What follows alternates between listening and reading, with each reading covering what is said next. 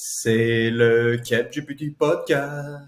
CapGPT Podcast. CapGPT, CapGPT, CapGPT Podcast. Hey! Bonjour tout le monde, c'est Charles Montigny pour le CapGPT Podcast, le podcast où on parle d'intelligence artificielle appliquée que du concret. Cette semaine, j'ai eu la chance de recevoir David Beauchemin. Euh, David est un expert en intelligence artificielle. Il est doctorant euh, à l'Université Laval à Québec. Et il est euh, le premier euh, vrai expert, en, guillemets, que je reçois sur le podcast. Donc, euh, lui, il comprend vraiment ce qui se passe sous le capot des modèles de langage. Il nous aide premièrement à comprendre qu'est-ce qu'un jeton. Donc, lorsqu'on utilise ChatGPT, dépendamment des versions, on va avoir des, tailles de jetons qu'on peut donner en input et qu'on va recevoir en output. Et ça va aussi impacter le coût de l'API, par exemple, ces fameux jetons. Donc, c'est intéressant de comprendre qu'est-ce que c'est. Euh, aussi, on va parler des meilleures utilisations pour les PME euh, des modèles de langage tels que ChatGPT. Donc, quoi faire avec cette technologie, comment l'évaluer aussi, c'est un des, un des enjeux les plus importants lorsqu'on utilise des modèles de langage, c'est d'être capable de l'évaluer. Et finalement, on va parler de l'avenir des programmeurs, euh, est-ce que c'est la fin de ce métier? Et euh, on termine avec une question un peu plus philosophique. Est-ce qu'on arrive bientôt à euh, l'intelligence artificielle générale? Et qu'est-ce que ça implique, les risques et la suite? Donc, si vous aimez ce type de contenu, je vous invite à vous abonner à la chaîne. Et sinon, ben, bon épisode et à la semaine prochaine. Salut David, comment ça va? Ça va bien toi? Ça va très bien, merci. Euh, merci de venir sur le, le GPT podcast. Euh, c'est, un peu un, retour d'ascenseur. Je ne sais pas si c'est le bon terme, mais euh, en 2019, tu m'avais invité sur ton podcast Open Layer. ça va être une super belle discussion. Puis j'espère qu'aujourd'hui, ça en sera une aussi plaisante. J'espère aussi en 2019, on vivait euh, dans un autre monde. Euh, j'avais réécouté un petit peu l'épisode dernièrement, puis on était complètement, euh, complètement ailleurs.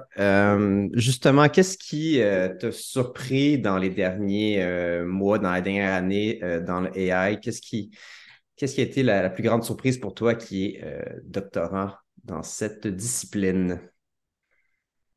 Il y a quand même beaucoup de choses qui se sont passées. Là au début, j'étais quand même sceptique de ChatGPT 4 quand ça sortit. tout le monde disait Ah, c'est dommage cool, puis que les gens utilisaient ça, puis ils voyaient vraiment l'utilisation. Fait que j'étais vraiment resté sceptique, j'avais pas trop joué avec. J'avais orienté quand même des, aspects de, d'autres trucs que j'avais fait. Puis récemment, je dirais dans les trois derniers mois, là, je me suis vraiment assis, je me suis dit, OK, là, là, le buzz, ça fait longtemps qu'il est là, il se passe quelque chose. Puis là, on s'est plus rassis aussi en tant, qu'équipe. on s'est beaucoup assis pour commencer à voir qu'est-ce qu'on peut faire avec ça. Puis moi, j'ai vraiment été surpris de ses capacités d'agréger de l'information puis de synthétiser de l'information. D'écrire du texte, ça fait longtemps qu'on peut le faire, relativement. C'est ça qu'on dirait que les gens sont impressionnés, mais ça fait quand même un bout qu'on peut le faire. C'était pas tant ça où tu dis Ah oui, répondre à une question, c'est cool, mais c'est surtout, tu donnes un tableau, tu dis Hey, sans moi la ligne qui me parle de ça, puis qui arrive à le sortir, moi, ça a fait OK, là, on est complètement ailleurs. Moi, c'est vraiment là que j'ai fait ça. On l'a testé, nous autres, avec un document qui avait un tableau, qu'on demandait, mettons, euh, dans ce document-là, euh, il y avait plusieurs tableaux, en fait puis il y avait une ligne qui nous intéressait. Sans moi la ligne qui me parle de telle, telle affaire, puis il a réussi à trouver le bon tableau, à te le citer, à te sortir la bonne ligne. Puis là, moi, c'est là que ça a fait comme, OK, on, là, on, est C'est un bon système d'extraction qui comprend bien la langue.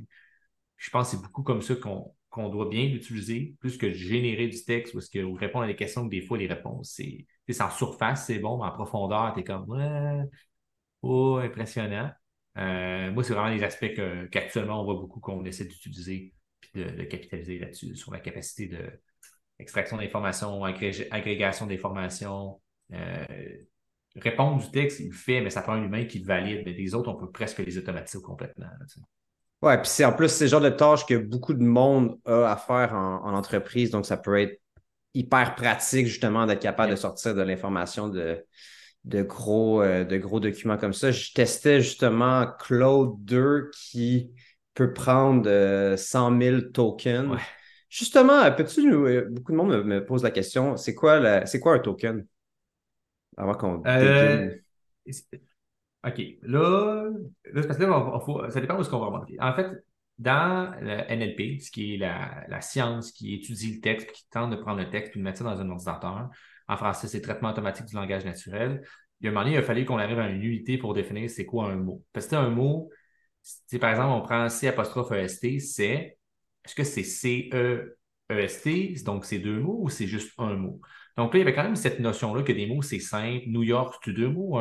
Puis là, de là, on est comme finalement le, jeton, le token. Puis euh, donc, le jeton a plusieurs versions, plusieurs euh, dimensions. Ça peut être juste le voir au point de vue d'un mot. Donc, on enlève, on sépare par exemple au niveau des espaces. Donc, à chaque espace, c'est un jeton. Donc, une phrase Je mange des pommes, ben, tu enlèves tous les espaces et le nombre de mots que tu vas avoir. Donc, de jetons que tu vas avoir en fait. Par contre, on peut l'emmener à une autre dimension est-ce qu'on peut dire en fait, c'est une plus petite vision que ça. Donc, ça peut être, par exemple, trois lettres dans un mot. Puis là, on fait une fenêtre comme ça qui se promène, donc on va avoir plusieurs jetons. Donc, mettons C, C apostrophe ST, bien, ça pourrait être C apostrophe E, apostrophe ES, et ainsi de suite, puis se promener comme ça. Mais ça pourrait être aussi juste C apostrophe EST qui pourrait être séparé. Donc, à travers ça, euh, pour les modèles Transformer qui sont derrière euh, des solutions comme ChatGPT, euh, le type d'architecture qu'on appelle c'est un Transformer, c'est une autre forme de tokenisation, puis c'est grosso modo ça l'idée. On est à peu près au niveau du C apostrophe EST, mais c'est un peu plus complexe que ça. C'est un autre, ça s'appelle WordPeace, si ça vous intéresse, c'est cette tokenisation qui est derrière, qui lui finalement vient séparer ces mots-là en unités qui a du sens, tant au point de vue de l'humain, mais aussi qu'une façon de le représenter que dans parce qu'il y a plein d'autres caractères d'après ça complexes, comme les apostrophes, les parenthèses, tout ça, puis tente de tout simplifier ça. C'était une proposition qui est faite par Google, je ne me trompe pas, en 2019 ou 2018 là, euh, de mémoire. Euh, puis ça a amené beaucoup de justement ces jetons. Donc, quand ChatGPT vous, vous dit je vous génère 100 jetons, ce n'est pas 100 mots. Ça peut être, s'il y a beaucoup d'apostrophes ou de termes comme ça, ça va être ces jetons-là qui vont être comptés dans la génération et dans l'ingestion euh, du modèle. Puis, mettons, euh, l'utilisation que les, les, que les gens d'affaires en font souvent, c'est qu'ils vont voir sur le site de, de, OpenAI, par exemple, ils vont se dire, bon, c'est 25 cents par 1000 jetons. C'est quoi la, la, meilleure règle de pouce? Tu à peu près 500 mots? Ou tu euh, je l'ai, je, je, l'ai, mais je ne l'ai pas sous le bout de la langue. Là, là, je ne sais plus si c'est 1.3 divisé par 1.3. Il me semble que c'était ça. Euh, il me semble 700 mots, là, 1000 jetons, 700 mots, c'est une bonne règle du pouce. Là ou 600, 700, de mémoire, là, ça se dans ces jours-là. Ça donne récemment, justement, j'ai écrit ça dans un rapport, puis là, je l'oublie. Mais ça doit, ça doit ressembler autour de ça, absolument. Puis il y a sûrement une source qu'on pourrait trouver sur Internet qui viendra en ce sens-là. Mais il faut s'attendre à peu près à ce genre de, de range-là. Tu entre 500 et 700 mots, là, mettons, divise par deux, tu vas être sûr, tu vas juste, ça va juste t'estimer, faire un estimé plus cher, puis tu n'auras pas de mauvaise surprise. Divisé par deux, 500 mots, 25 cents pour 500 mots, tu vas être content. Ça va coûter. Donc, pour en revenir à, ce que je voulais parler avant de, te poser cette question-là, parce que, comme je te disais, je sais que c'est une question que beaucoup de monde a.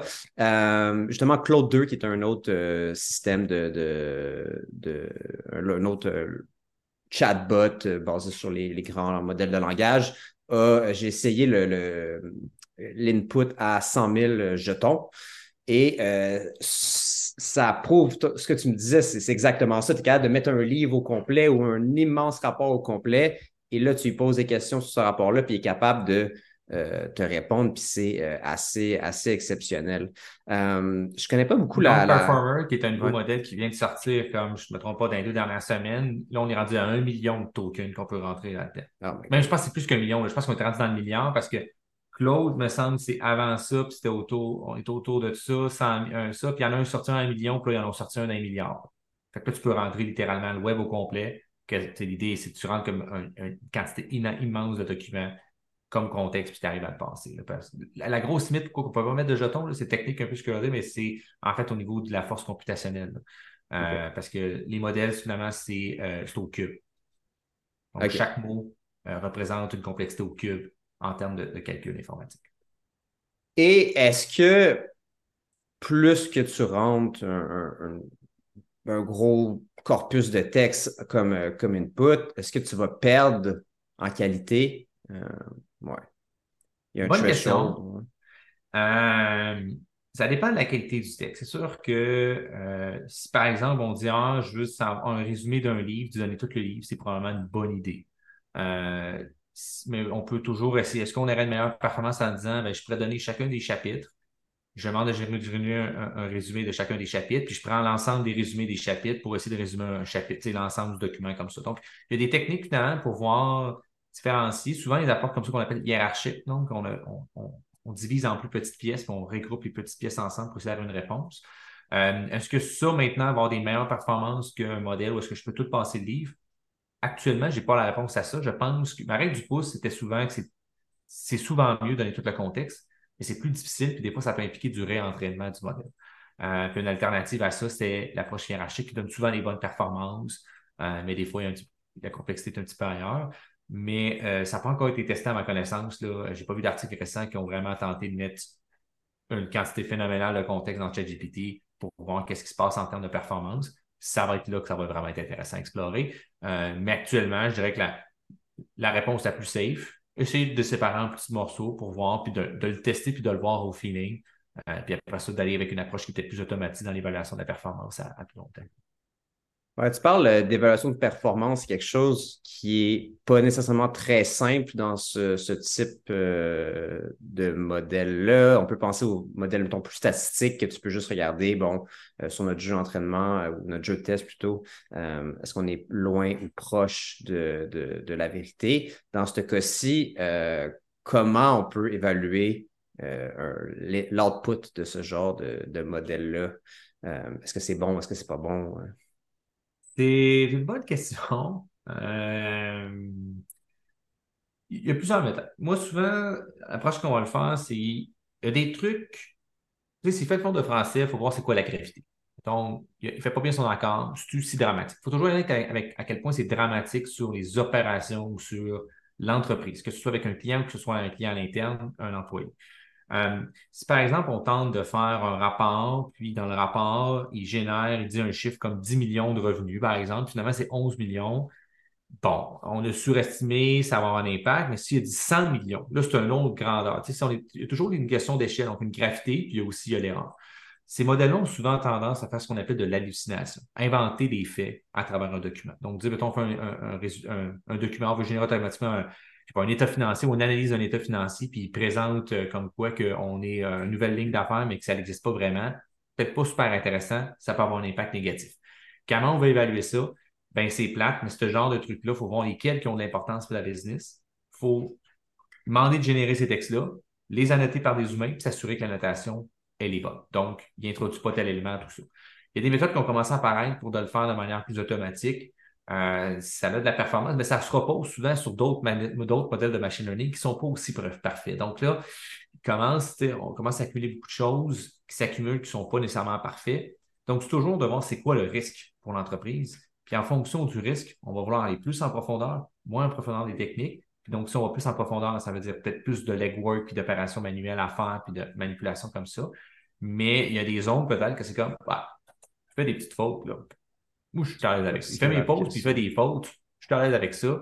Peut-être pas obligé d'aller dans une approche super robuste de, euh, de l'analyse, mais si on parle vraiment comme ben là, c'est parce que c'est ma c'est mon image auprès de mes clients, c'est ça. Peut-être que l'on va vouloir quelque chose de plus, plus extensif, euh, puis de choisir, puis c'est de la version au risque et de la gestion du risque je comprends. Euh, c'est un peu finalement un peu similaire à d'autres modèles de machine learning qu'on aurait pu avoir avec euh, une, erreur de, une erreur de type 1, une erreur de type 2. Qu'est-ce que, est-ce que ça implique? Est-ce que c'est est-ce que c'est, c'est, similaire ou non euh, dans notre ligne d'affaires? ce, les avancées euh, récentes, peut-être un peu la, démocratisation des, grands modèles de langage avec les, API et tout d'OpenAI et autres. Euh, d'après toi, qu'est-ce que ça permet pour euh, les PME, les entreprises, peut-être ici au Québec, de faire qui n'était pas nécessairement possible il y a de ça même deux ans? Je dirais qu'il y a deux choses. Ben, le grand coup de, grand coup d'enfer que OpenAI a fait, c'est qu'il a mis dans les mains des solutions d'IA de pointe qui était très difficile avant à mettre les mains des gens. Avant, mettons, un modèle comme ça, ça fait, longtemps que dans la littérature, ça existe des modèles comme ça, mais ce n'était pas dans les mains des gens tout de suite. Google Translate, c'est pas mal un bon exemple qui s'est passé, mais à tellement, parce que c'est impressionnant, mais pas si impressionnant que ça parce qu'il y a une amélioration. Mais là, c'est qu'on est arrivé du jour au lendemain avec une grosse bombe dans les mains des gens qui n'avaient jamais vraiment été confrontés, euh, qui a vraiment fait un gros puis là, ça fait une grande vague dans ça. Pour les business, ce que ça veut dire, c'est qu'ils peuvent plus rapidement prototyper puis voir des cas d'application. Puis là, après ça, c'est souvent ça le problème que moi j'entends, des gens qui sont comme Ouais, mais on n'est pas rendu en phase vidéo, on a encore des processus écrits. C'est pas parce que c'est un processus écrit que tu n'as pas d'autres zones que tu peux le faire. Puis là, ben, ces opportunités-là, c'est, je dirais, en fait, des confronter à ces nouvelles technologies-là, puis dire ça vaut-tu la peine? On a du coup, ça, on peut le prototyper nous-mêmes, on peut le tester, sur le clavier, puis comme, hey, j'aimerais ça que tu m'écrives un rapport, ça, faire comme, OK, ça, ça pourrait fonctionner. Après ça, on va faire une solution technologique complète. On a parlé d'évaluation, on a parlé d'autres trucs puisque tout peut se faire avec ça, ben, il reste quand même du legwork à faire, du travail à faire pour l'entreprise, mais ça permet, jour 1, de faire des démos souvent des clients avant même de s'embarquer dans un projet. Puis de dire, la technologie, elle peut être cool? Pour la PME, ça peut être intéressant? Ben, je peux le tester moi-même. Puis si j'ai goût de faire de quoi, ben là, je pourrais aller voir du monde qui pourrait m'aider ou dire à mon département TI de comme, hey, on voudrait s'intéresser à ça. Qu'est-ce que ça nous prend pour faire ça? Alors qu'avant, des fois, des projets, c'était comme, il euh, faut que j'achète une technologie, je ne sais pas si c'est cool, il y a du recherche et développement, ben là, on vient tout enlever la partie recherche et développement, puis on peut le prototyper démo jour 1, avec pas beaucoup de travail. Oui, c'est clair. Aujourd'hui, j'ai l'impression que des entreprises, justement, qui ont pris du retard, ça peut les aider à rattraper ce retard-là parce que grâce au prompt engineering, on peut presque prototyper quelque chose en une journée, deux journées, arriver avec des résultats et, les faire sauter directement dans, le monde de l'IA sans peut-être même avoir ce qu'on avait besoin avant, les grosses bases de données, les, gros systèmes. Aujourd'hui, tu as des PDF, tu as des emails, tu mets ça là-dedans, puis, puis ben. Essaie de voir ce que ça fait. Ouais, c'est ça. Prototype, c'est comme, hey, on n'a rien à perdre, on a une journée au pire ou deux. Puis comme, plutôt que de dire on a besoin d'engager un projet, monter tout ça, ben c'est comme, hey, je ne pas le clavier et essayer qu'est-ce qui se passe. Euh, puis de voir qu'est-ce qu'il fait, euh, c'est quoi les opportunités. Oui, c'est ça, parce que je, voyais euh, quelque chose par rapport à ça. avant, ça prenait beaucoup d'efforts, mettons, entraîner le modèle. Les, les coûts étaient beaucoup upfront en avant. Puis aujourd'hui, c'est un petit peu l'inverse, un petit peu différent. Tu auras peut-être plus de coûts après. Par contre, si tu utilises justement ces technologies-là d'OpenAI, tes, tes coûts peuvent être sur le long terme. tu n'auras pas ton modèle entraîné, mais rapidement, tu vas voir qu'est-ce qui marche, qu'est-ce qui ne marche pas. Puis, tu vas capable de faire une sélection avant coup, de comparer trois, quatre idées, puis dire laquelle est plus prometteuse, juste d'un point de vue technologique, chose qui n'était pas nécessairement possible avant. Oui, comme tu dirais, le coût a été pitché souvent après, mais jour 1, au lieu de se lancer dans un projet, dire, on va rentrer dans un chatbot, ça va coûter 200 000, et ça fait mal un peu, on ne sait même pas si ça va marcher. Là, c'est l'inverse, c'est dire, hey, on voit que ça a marché, combien que ça coûterait l'implémenter? Euh, oh, c'est intéressant, puis on se lance dans une décision qui, qui est moins risquée, tout le monde l'apparence. Ouais, c'est ça. Puis souvent, ils n'ont même pas besoin d'avoir quelqu'un d'autre pour le, faire le mini prototype parce qu'ils vont sur ChatGPT, ils l'essayent. Puis après ça, moi, j'ai des gens qui, sont arrivés avec des, avec des prompts, qui sont comme ben, j'aimerais ça, mettons, mettre ça en production dans une app, quelque chose, faire monter un API avec ça. Puis ben, là, tu, peux leur raffiner un petit peu leur, leur prompt et tout. Tu pourrais même faire du, du fine-tuning, donc au besoin, mais dans la majorité des cas, euh, ça peut pratiquement partir de ça. c'est assez. Euh, on est dans le futur. Le futur, c'est maintenant, puis euh, on est en train de le vivre.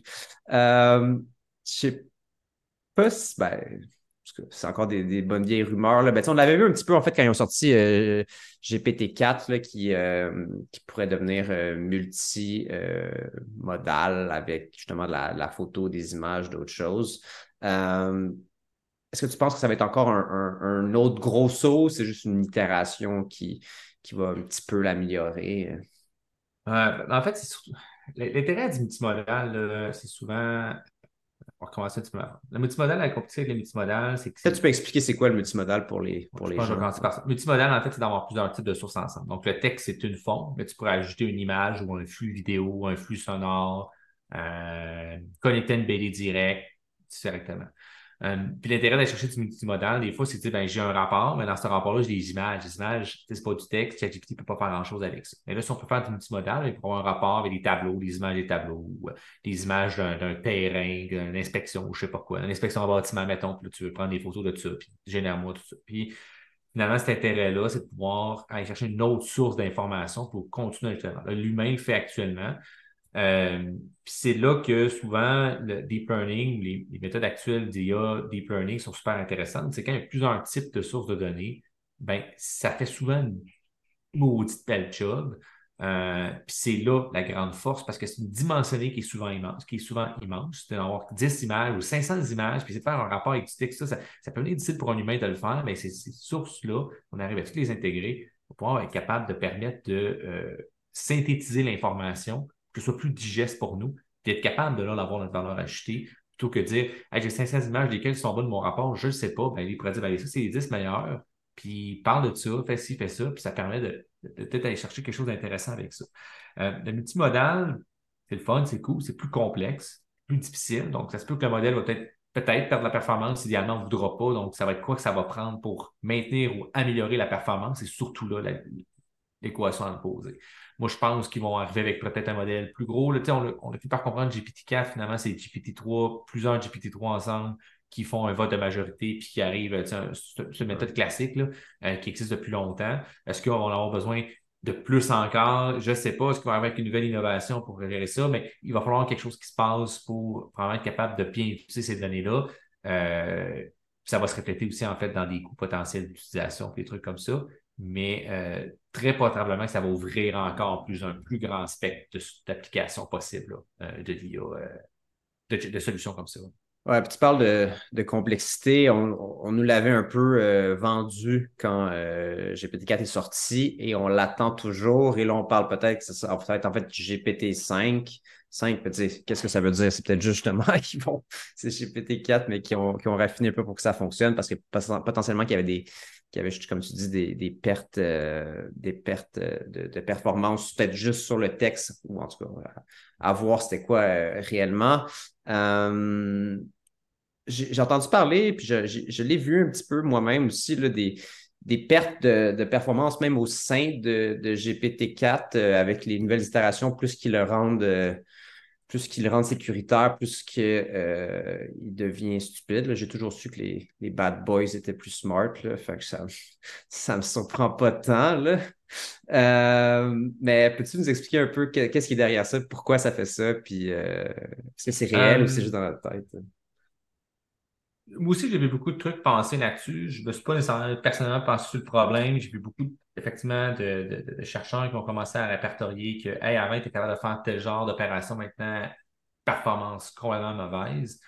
Euh, le risque avec des modèles comme ça, c'est que euh, ça a été entraîné, de mémoire, c'est donné 2021 ou 2022, je ne suis plus certain là, quand est-ce qu'il avait été entraîné.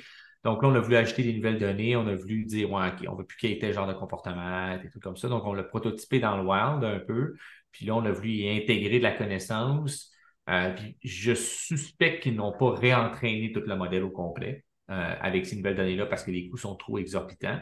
Donc, ils ont fait du fine-tuning, ce qu'on appelle. Les autres l'ont vraiment fait à plus grande échelle, avec un plus gros volume de données que nous, on pourrait être intéressés de faire, mais ils se sont mis là-dedans. Donc, souvent, ce qui arrive avec ça, c'est que c'est de l'art, crafter un modèle comme ça. Euh, il y a de la littérature qui a été proposée, mais il y a beaucoup d'essais-erreurs, de, on l'entraîne dessus sur tant de données, tant. il y a beaucoup de trucs que mon hypothèse est probablement qu'ils ont essayé de faire de quoi avec ces nouvelles données-là, qu'il y a des places à baisser la performance, mais d'autres places que ça a augmenté la performance qu'on n'a pas remarqué. Peut-être sur la sécurité, tout ça. Donc, là, on est comme dans un équilibre à essayer d'avoir sur est-ce qu'on va avoir la meilleure performance sur tel critère, tel critère, on ne pourra pas tout avoir dans le tapis.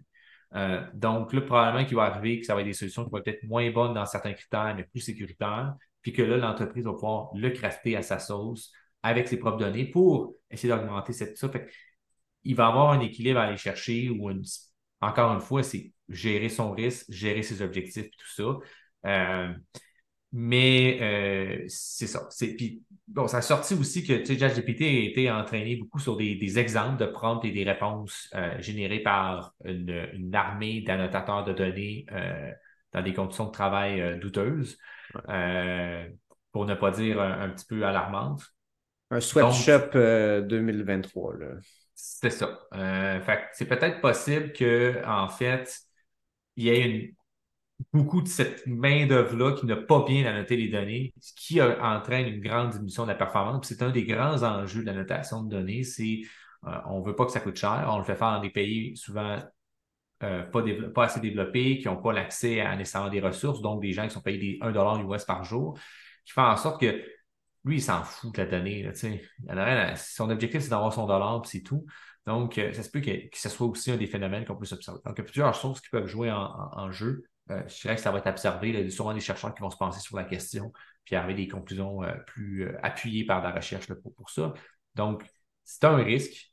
Est-ce que ça empêche que la solution est moins intéressante? Non. je pense que c'est tout ce que ça démontre, c'est que ça ramène au point d'évaluation.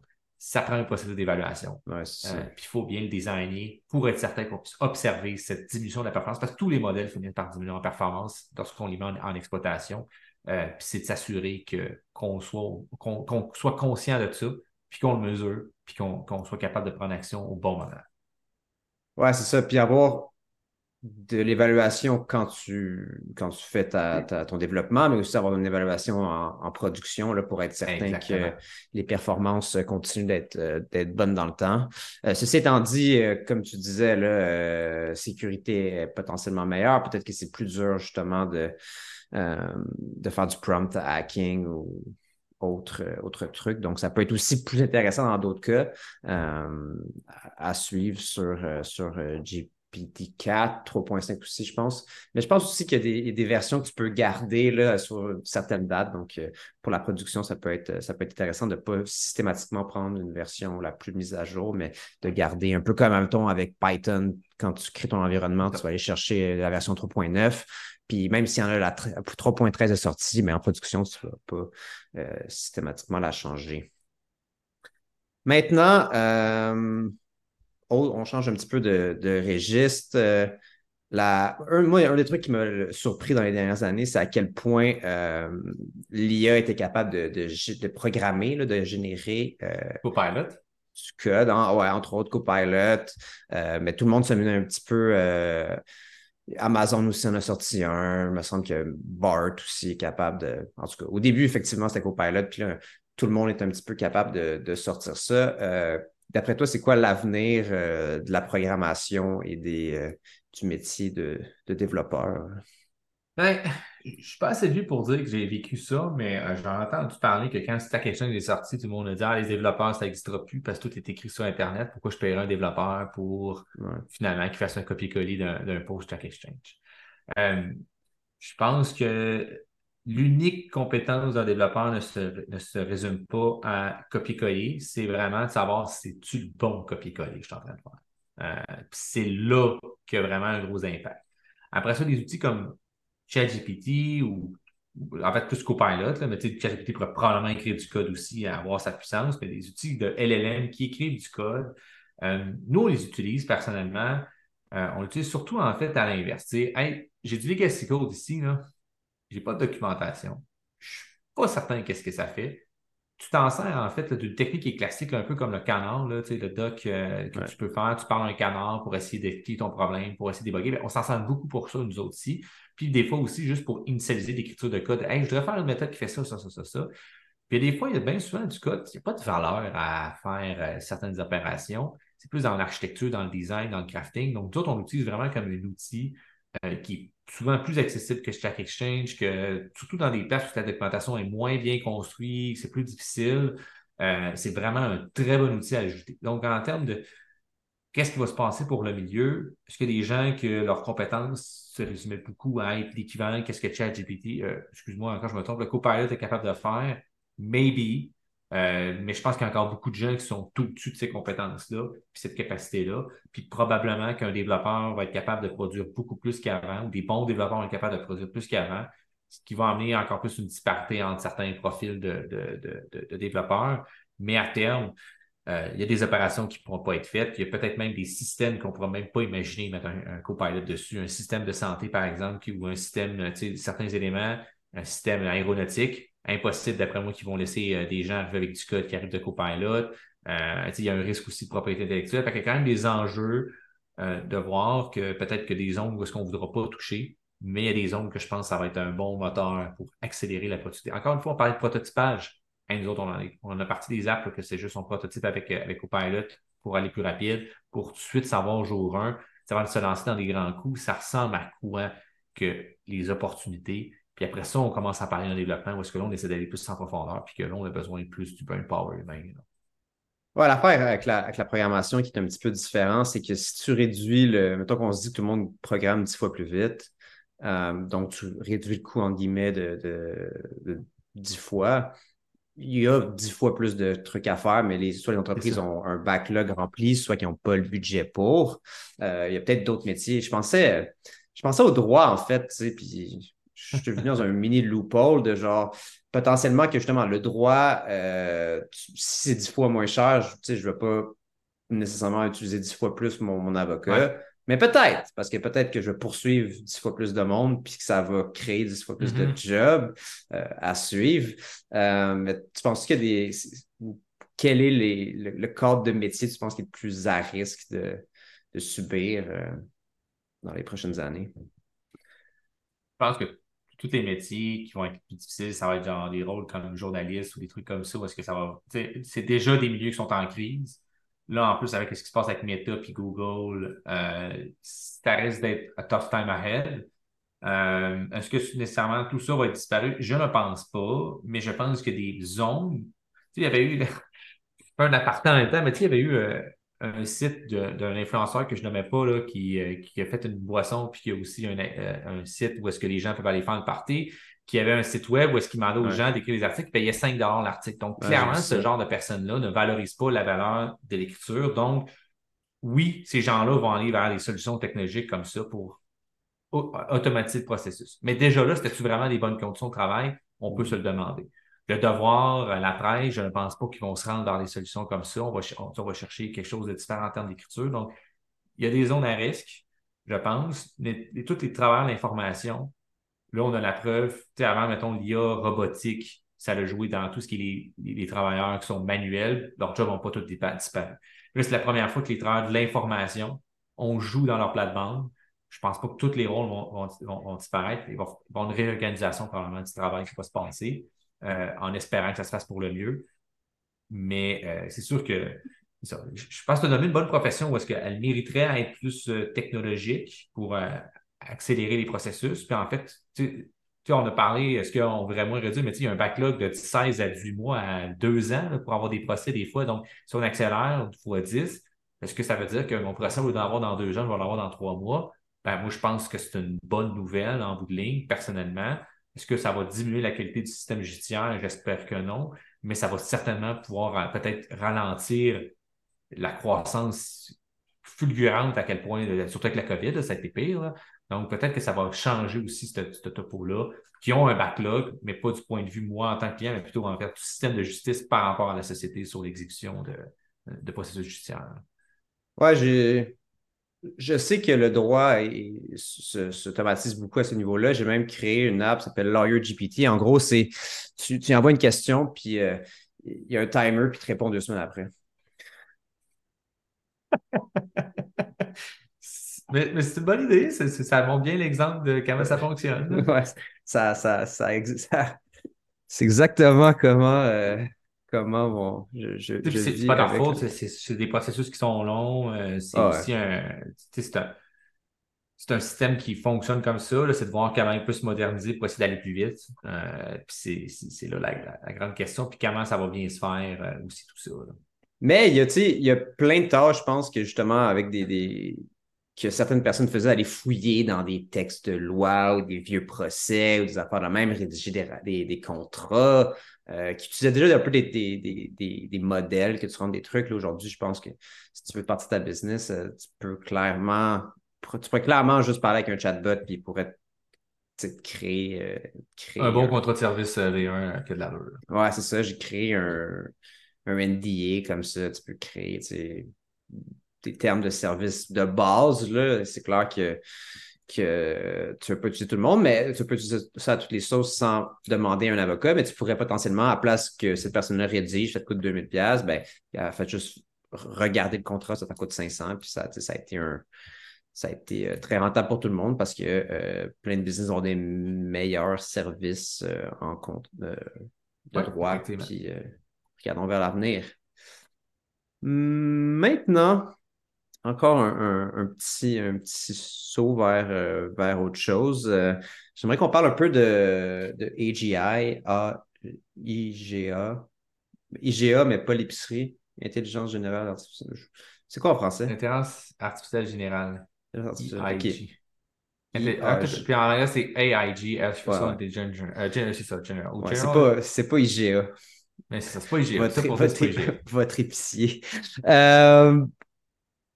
D'après toi, c'est quoi, ta, quoi ta définition de l'intelligence artificielle générale euh, en, quelques mots? Euh, vraiment pas quelqu'un qui se pose beaucoup cette question-là. J'ai des collègues qui s'intéressent plus à cette réflexion-là, puis il y a beaucoup de grands chercheurs en IA qui, qui posent beaucoup cette question-là. C'est philosophique presque, cette question-là.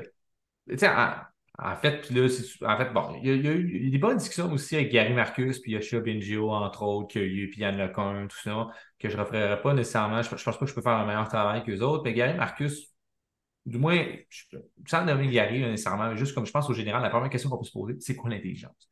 Ça, on se la pose depuis longtemps. Euh, qu'est-ce qui définit, qui fait la différence entre l'intelligence humaine et qu'on pourrait dire animale? où est-ce qu'on trace vraiment la ligne? Il y a des animaux qui démontrent des caractéristiques qui ressemblent à l'intelligence qu'on associe typiquement à l'humain, on peut faire la même parallèle avec l'informatique.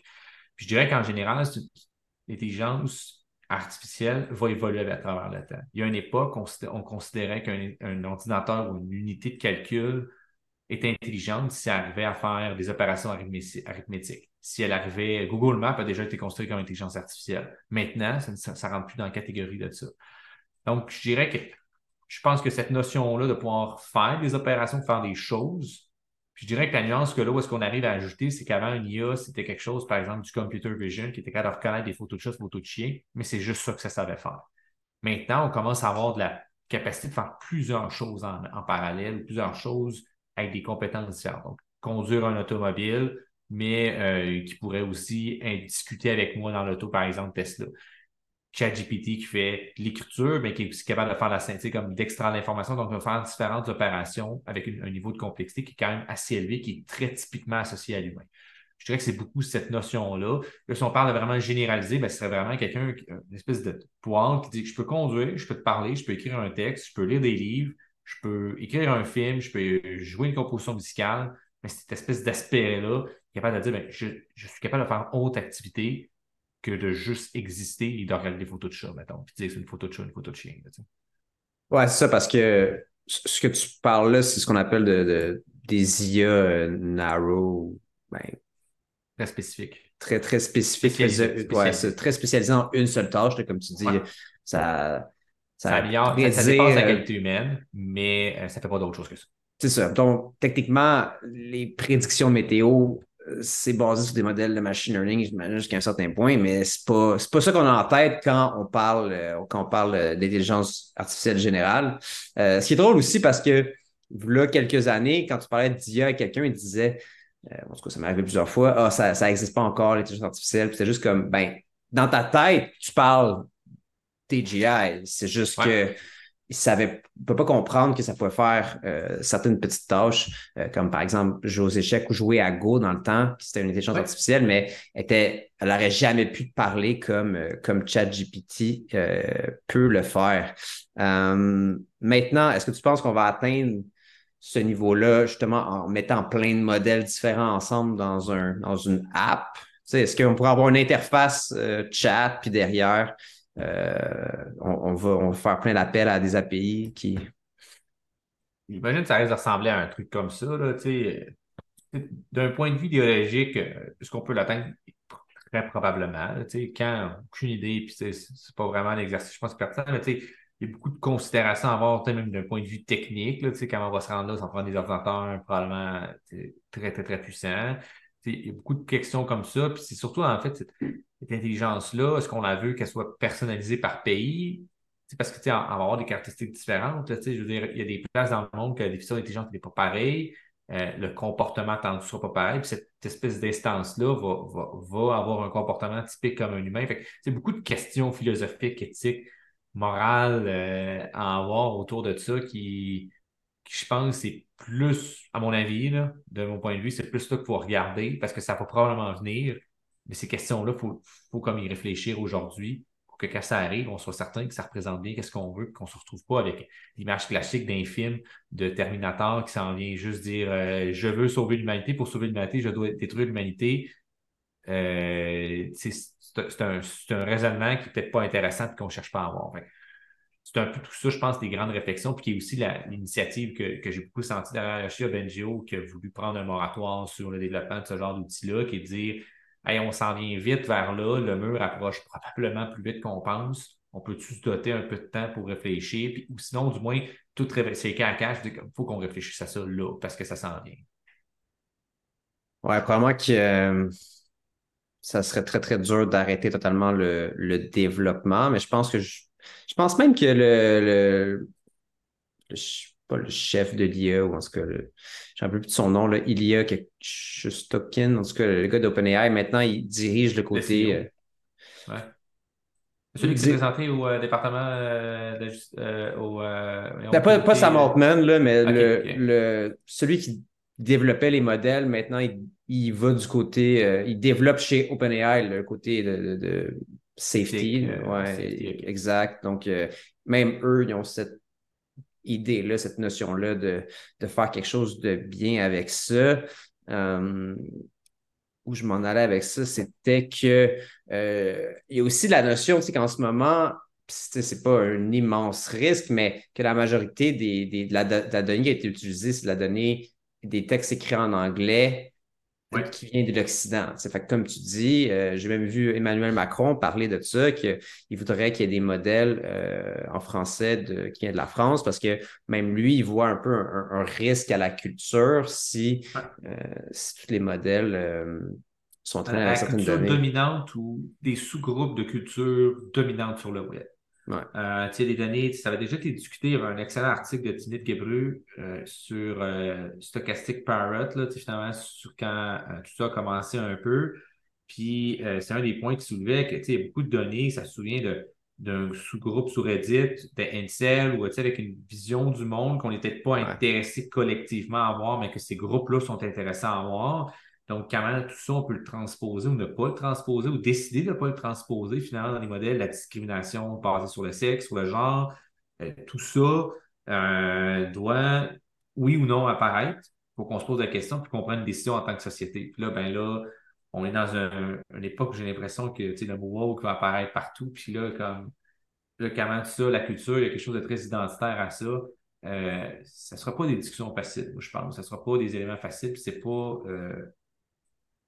ce ne sera pas binaire. Je pense qu'on va avoir un gradient, mais euh, comment tout ça va prendre forme, euh, on va voir qu'est-ce que le futur nous réserve. Oui, parce que tu sais, on parlait souvent des, chambres de résonance sur les médias sociaux, mais là, c'est comme amplifié, là, c'est ça. tu parles avec un IA qui a des opinions jusqu'à un certain point qui vient de, entre autres, de ses données d'entraînement.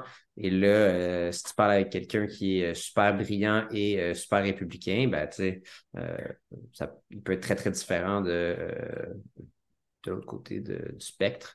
Donc, ouais, ça va, ce sera pas facile et il y a peut-être justement des, des... on l'a vu un peu comme tu as parlé d'Incel sur Reddit, puis après ça, ben, ils ont créé des, des, des, réseaux sociaux un peu plus de droite. Ça peut être la même chose avec les, avec les modèles. Il y a des gens qui vont, qui vont créer leur propre modèle pour, faire ce genre de trucs-là, puis euh, à suivre sur les, sur les, sur les dangers justement d'endoctrinement, mais ça va être, euh, ça va être quelque chose dans le futur. Même aussi sur les particularités Si on imagine un modèle ChatGPT en France, qui est en train de devenir en France, on n'utilise pas le français de la même façon que la France l'utilise. C'est juste le mot blonde.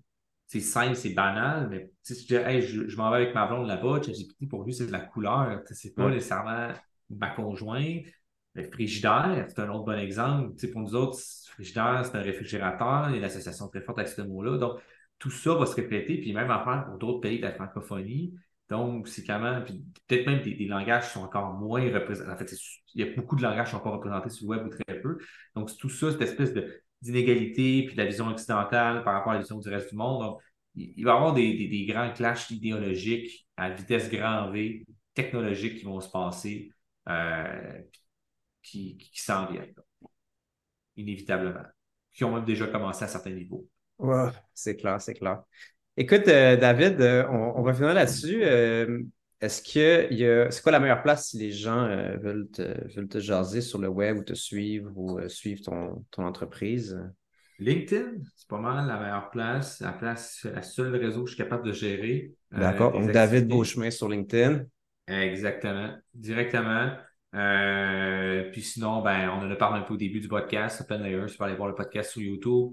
Open Air directement, Open Air Podcast. ça serait les deux meilleures places pour rejoindre qu'est-ce qui, est, qui est fait. on met ça. Parfait. Donc, je vais mettre ces, deux liens-là en description. Puis, ben, merci, pour, merci pour ton temps. Et, et voilà. Merci à toi, Charles.